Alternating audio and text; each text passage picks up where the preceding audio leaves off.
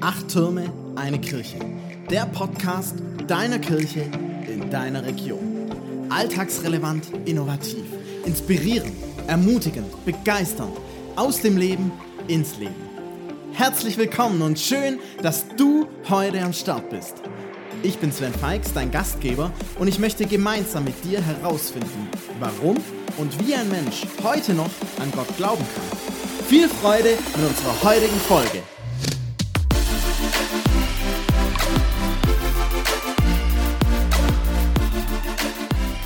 Ja, herzlich willkommen zum Impuls Nummer 2. Heute, am 2. Januar, natürlich zur neuen Jahreslosung, die da lautet, alles, was ihr tut, geschehe in Liebe. Alles, was ihr tut, geschehe in Liebe. Die steht im 1. Korintherbrief, Kapitel 16, Vers 14. Und ich habe mir gedacht, ich teile heute mal ein paar Gedanken zu dieser Jahreslosung. Da kann man sicher ganz viel dazu sagen. Ich möchte einfach euch ein paar Sachen mitgeben, die mir wichtig geworden sind, als ich mich damit beschäftigt habe. Das erste ist alles, was ihr tut. Hier steht alles. Also das meint wirklich alles. Die Gesamtheit, vollständig, absolut ohne Ausnahme alles. Und dann steht da, was ihr tut. Tun. Im griechischen Text steht da eigentlich gar nichts von tun, sondern es steht einfach nur alles. Ähm, also es geht eigentlich gar nicht nur um das Tun, sondern es geht um alles. Also sowohl das Tun als auch das Reden, das Denken, das Fühlen, alles, was uns so beschäftigt, unser ganzes Leben. Im Griechischen steht da Panta, Hymon, En, Agape, Genesto. Keine Garantie jetzt auf die Aussprache, aber es steht da einfach wörtlich übersetzt eigentlich, euer alles geschehe in Liebe euer alles, also alles, was ihr seid, alles, was euch ausmacht, euer ganzes Leben. Alles reden, alles denken, alles tun, alles sein, alles. Deswegen finde ich es ein bisschen unglücklich, dass man jetzt hier als Text für die Jahreslosung eine Übersetzung ausgewählt hat, die so stark auf dieses Tun geht. Denn eigentlich meint Paulus hier in diesem Brief an die Korinther viel mehr wie nur das Tun. Er meint eben alles. Einfach alles, unser ganzes Leben. Das nächste, der nächste Punkt oder der nächste Abschnitt ist, alles, was er tut, geschehe in. Geschehe in. Das meint so viel wie, es soll passieren, es soll geschehen. Es ist hier im Griechischen eine Passivform. Also es geht nicht um ein aktives Tun. Hier steht ja nicht liebt, sondern es geschehe in Liebe. Ähm, das heißt, es geht eigentlich mehr um eine Haltung, um eine Motivation oder eine Art und Weise hinter allem. Es geht eigentlich mehr um das Wie, wie wir etwas tun, wie wir reden, wie wir denken, wie wir leben. Deswegen auch dieses In, was das auch nochmal zum Ausdruck bringt, in Liebe. Es geschehe in Liebe. Aber was auch noch wichtig ist, ja, es ist eine Passivform, aber die steht im Imperativ. Es ist also von Paulus ein klarer Auftrag, eine klare Aufforderung, ähm, was wir tun sollen und wie wir uns verhalten sollen. Und dann als dritten Punkt möchte ich auf dieses Thema Liebe eingehen. Alles, was er tut, geschehe in Liebe. Was ist denn eigentlich diese Liebe, von der hier die Rede ist? Ich habe vorher schon das griechische Wort vorgelesen, nämlich Agape oder vielen auch bekannt als Agape. Ähm, was ist diese Liebe, diese Agape-Liebe? Paulus beantwortet die Frage eigentlich selber ein paar Kapitel vorher im gleichen Brief, nämlich im 1. Korinther Kapitel 13, Vers 4 bis 8 schreibt Paulus über die Liebe folgendes. Dort steht, die Liebe ist geduldig und freundlich. Sie ist nicht neidisch oder überheblich, stolz oder anstößig. Die Liebe ist nicht selbstsüchtig. Sie lässt sich nicht reizen. Und wenn man ihr Böses tut, trägt sie es nicht nach. Sie freut sich niemals über Ungerechtigkeit, sondern sie freut sich immer an der Wahrheit. Die Liebe erträgt alles, verliert nie den Glauben, bewahrt stets die Hoffnung und bleibt bestehen, was auch geschieht. Die Liebe wird niemals aufhören, selbst wenn Prophetie, das Reden in unbekannten Sprachen und die Erkenntnis vergehen werden. Ich fasse nochmal zusammen, wie Paulus hier diese Liebe beschreibt. Geduldig und freundlich. Das ist das Erste. Geduldig und freundlich. Dann sagt er, sie ist nicht neidisch. Er definiert die Liebe eher darüber, was sie nicht ist, nämlich nicht neidisch, nicht überheblich und nicht stolz oder anstößig. Wir können ja mal selber überlegen, wie unsere Liebe oft aussieht. Gegenüber anderen Menschen, gegenüber unserem Partner, unserer Partnerin, gegenüber unseren Kindern, gegenüber unseren Freunden. War ganz ehrlich, so völlig ohne Neid, völlig ohne Überheblichkeit, völlig ohne Stolz. Muss jeder selber sich mal hinterfragen. Tut mir leid, ich habe so ein bisschen einen Frosch im Hals. Nicht selbstsüchtig. Auch das finde ich was. Ey, wie oft dreht sich bei uns alles nur um uns selber? Was wir als nächstes tun, was wir als nächstes brauchen, kaufen, welche Ziele und Visionen wir haben für unser Leben. Nicht selbstsüchtig. Sie lässt sich nicht reizen. Das ist was, da muss ich ehrlich sagen, mir, ich bin ja schon jemand, der eher schneller reizbar ist. Und das merke ich auch bei meinen Kindern, dass das echt ein Lernfeld für mich ist, da gelassener zu werden, geduldiger zu sein, freundlicher zu sein mich nicht reizen zu lassen. Und das nächste finde ich auch nochmal ein ganz wichtiger Punkt. Wenn man ihr Böses tut, trägt sie es nicht nach. Boah, was für eine Liebe, finde ich, die nicht nachträgt. Klar kann man sagen, ja, wir wollen alle nicht nachtragend sein. Und wir wünschen uns das auch von anderen natürlich, dass wenn wir mal einen Fehler machen, dass uns das nicht vorgehalten wird. Aber wie oft rechnen wir doch nochmal auf, zählen nach, wie oft wir schlecht behandelt wurden vom anderen, wie oft wir einstecken mussten. Wie oft sind die Dinge dann doch nicht ganz vergessen. Und man trägt es vielleicht insgeheim, vielleicht gar nicht absichtlich, aber insgeheim doch nach, führt doch so eine Liste und wenn es dann irgendwann wieder einen Anlass gibt, kommt das alles wieder hervor. Paulus schreibt hinein, die Liebe, von der er redet, diese Liebe, trägt es nicht nach. Und dann, sie freut sich niemals über Ungerechtigkeit, sondern sie freut sich immer an der Wahrheit. Der Blick auf die Wahrheit.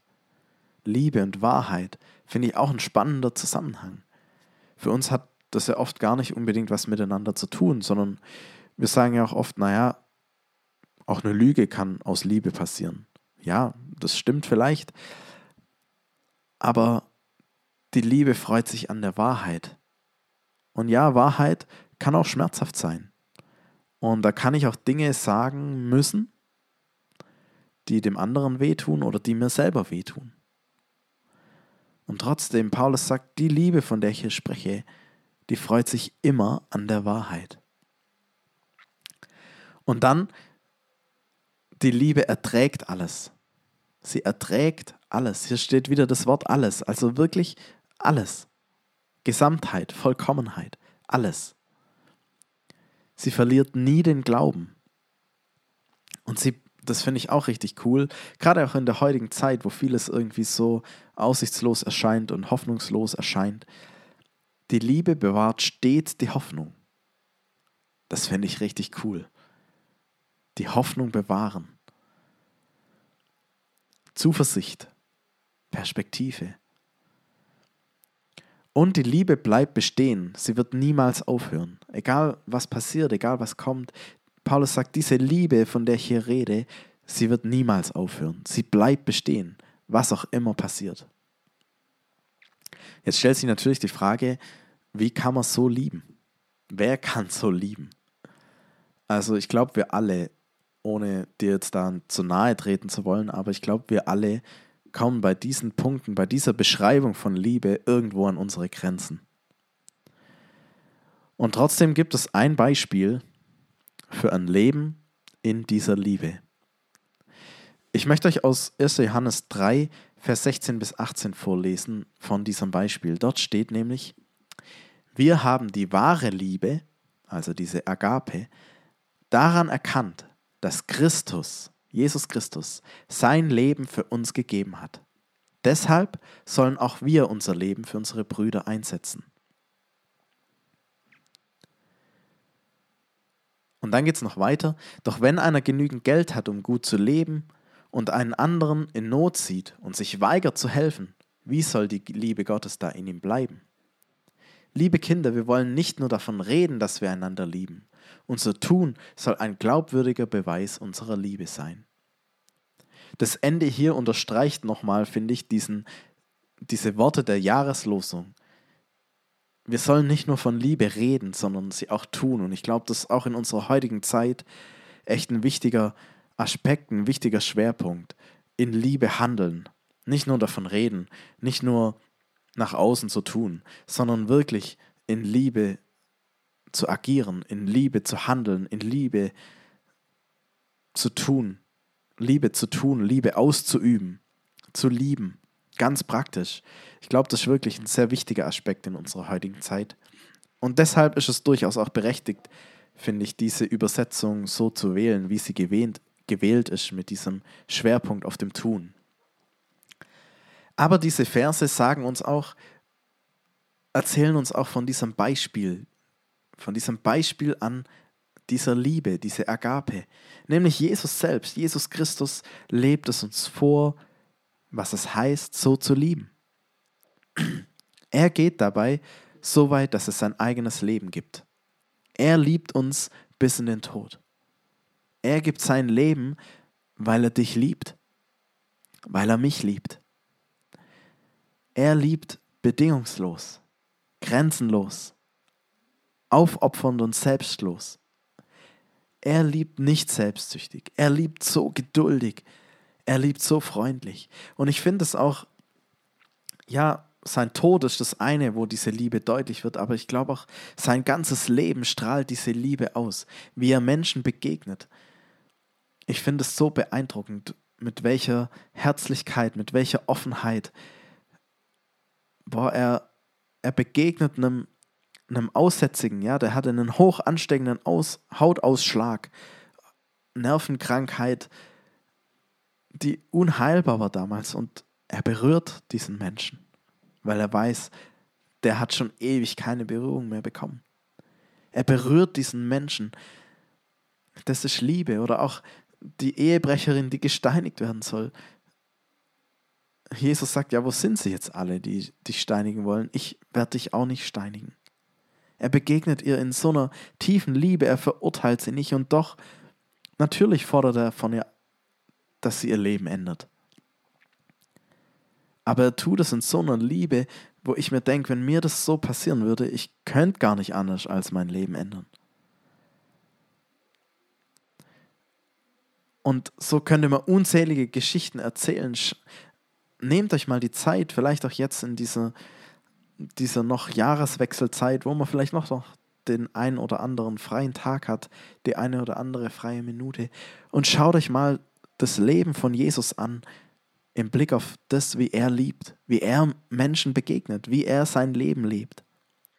Und ja, natürlich, der Gipfel des Ganzen ist dann wirklich, dass er sein eigenes Leben gibt, dass er seine göttlichen Rechte, wie es im Philipperbrief heißt, aufgibt. Er gibt es auf, Gottes Sohn zu sein, dieses Privileg. Er kommt in diese Welt, er wird Mensch, wir haben es jetzt an Weihnachten uns ja wieder daran erinnert, er kommt in einem Drecksstall auf die Welt, lebt seine ersten Jahre mit seinen Eltern als Flüchtling in Ägypten, lebt das einfachste Leben, das man wahrscheinlich damals leben konnte als Wanderprediger. Und das, obwohl er Gottes Sohn ist. Und dann gibt er sein Leben, lässt sich auspeitschen lässt sich schlagen, bespucken, lässt sich verurteilen, lässt sich von Menschen, von seinen Geschöpfen ans Kreuz nageln, lässt sich verspotten, sie machen sich lustig über ihn. Er erträgt es. Geduldig und freundlich. Er spricht ihnen sogar Vergebung aus. Vater, vergib ihnen. Und er geht diesen Weg, diese Qualen. Er trägt unsere Schuld, er erträgt diese Last. Er nimmt das alles auf sich und stirbt diesen Tod, den eigentlich wir verdient hätten, den ich, den du verdient hättest. Als Gottes Sohn. Beeindruckend. Mich bewegt es jedes Mal, wenn ich darüber nachdenke. Und doch auch irgendwie, ich weiß nicht, wie es dir geht, aber doch schon so krass, dass es eigentlich teilweise ja auch so unreal klingt, so ungreifbar klingt, unbegreifbar klingt. Er liebt uns. Und er möchte uns ein Vorbild sein darin, was es heißt, alles, was er tut, geschehe in Liebe. Er lebt es uns vor. Und da finden wir auch nochmal ein Kapitel später im ersten Johannesbrief nochmal ein paar Verse, die das auch nochmal, finde ich, so ganz deutlich machen, wie diese Liebe aussieht. Und dort steht, liebe Freunde, 1. Johannes 4, Vers 7 bis 10, liebe Freunde, lasst uns einander lieben, denn die Liebe kommt von Gott. Wer liebt, ist von Gott geboren und kennt Gott. Wer aber nicht liebt, kennt Gott nicht, denn Gott ist Liebe. Gottes Liebe zu uns zeigt sich darin, dass er seinen einzigen Sohn in die Welt sandte, damit wir durch ihn das ewige Leben haben. Und das ist die wahre Liebe. Nicht wir haben Gott geliebt, sondern er hat uns zuerst geliebt und hat seinen Sohn gesandt, damit er uns von unserer Schuld befreit. Hier wird, das finde ich nochmal so deutlich, wie sehr Gott uns liebt. Und hier wird deutlich, diese Liebe, wie sie da beschrieben ist und wie sie Paulus uns zeigt, diese Liebe ist Gott. Er ist so. Er definiert sie. Sie ist sein Wesen, seine Identität. Ich finde es so ein bisschen wie Apple und Steve Jobs oder wie Tesla und Elon Musk oder wie ICF und Leo Bigger. Es sind alles Menschen, die ein Unternehmen, eine Marke gegründet haben und entworfen haben und, und leben, so prägen und ausfüllen und definieren, ihr Gesicht dafür geben. Und genauso ist es, glaube ich, bei Gott und der Liebe. Er hat sie erfunden. Er hat sie geschaffen. Er ist diese Liebe. Er hat sie bis ins Äußerste geprägt und gelebt und definiert in Jesus. Und er zeigt, wie, wie wir das leben können. Beziehungsweise die Frage stellt sich ja trotzdem noch, wie können wir nun so leben und lieben? Und ich glaube, das ist der Schlüssel, was auch am Ende hier kommt. Wir brauchen es, dass er uns zuerst geliebt hat. Wir brauchen Jesus Christus. Wir brauchen seinen Geist. Wir brauchen Gott in uns. Sonst haben wir diese Liebe nicht. Sonst können wir nicht so lieben, geduldig und freundlich, alles ertragend, immer mit Blick auf die Hoffnung. In Johannes 15, Vers 9 und 10 sagt Jesus, ich habe euch genauso geliebt, wie der Vater mich geliebt hat. Bleibt in meiner Liebe. Wenn ihr mir gehorcht, bleibt ihr in meiner Liebe. Genauso wie ich meinem Vater gehorche und in seiner Liebe bleibe. Wenn ihr mir gehorcht, bleibt ihr in meiner Liebe. Und in Römer 5, Vers 5 schreibt Paulus nochmal, und in dieser Hoffnung werden wir nicht enttäuscht werden, denn wir wissen, wie sehr Gott uns liebt, weil er uns den Heiligen Geist geschenkt hat.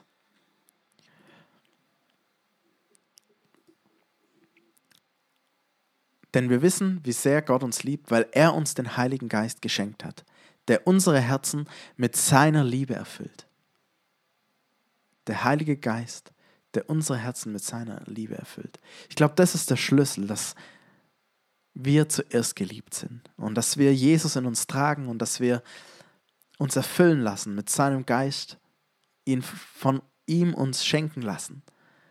Und dann können wir so lieben, wie er es tut.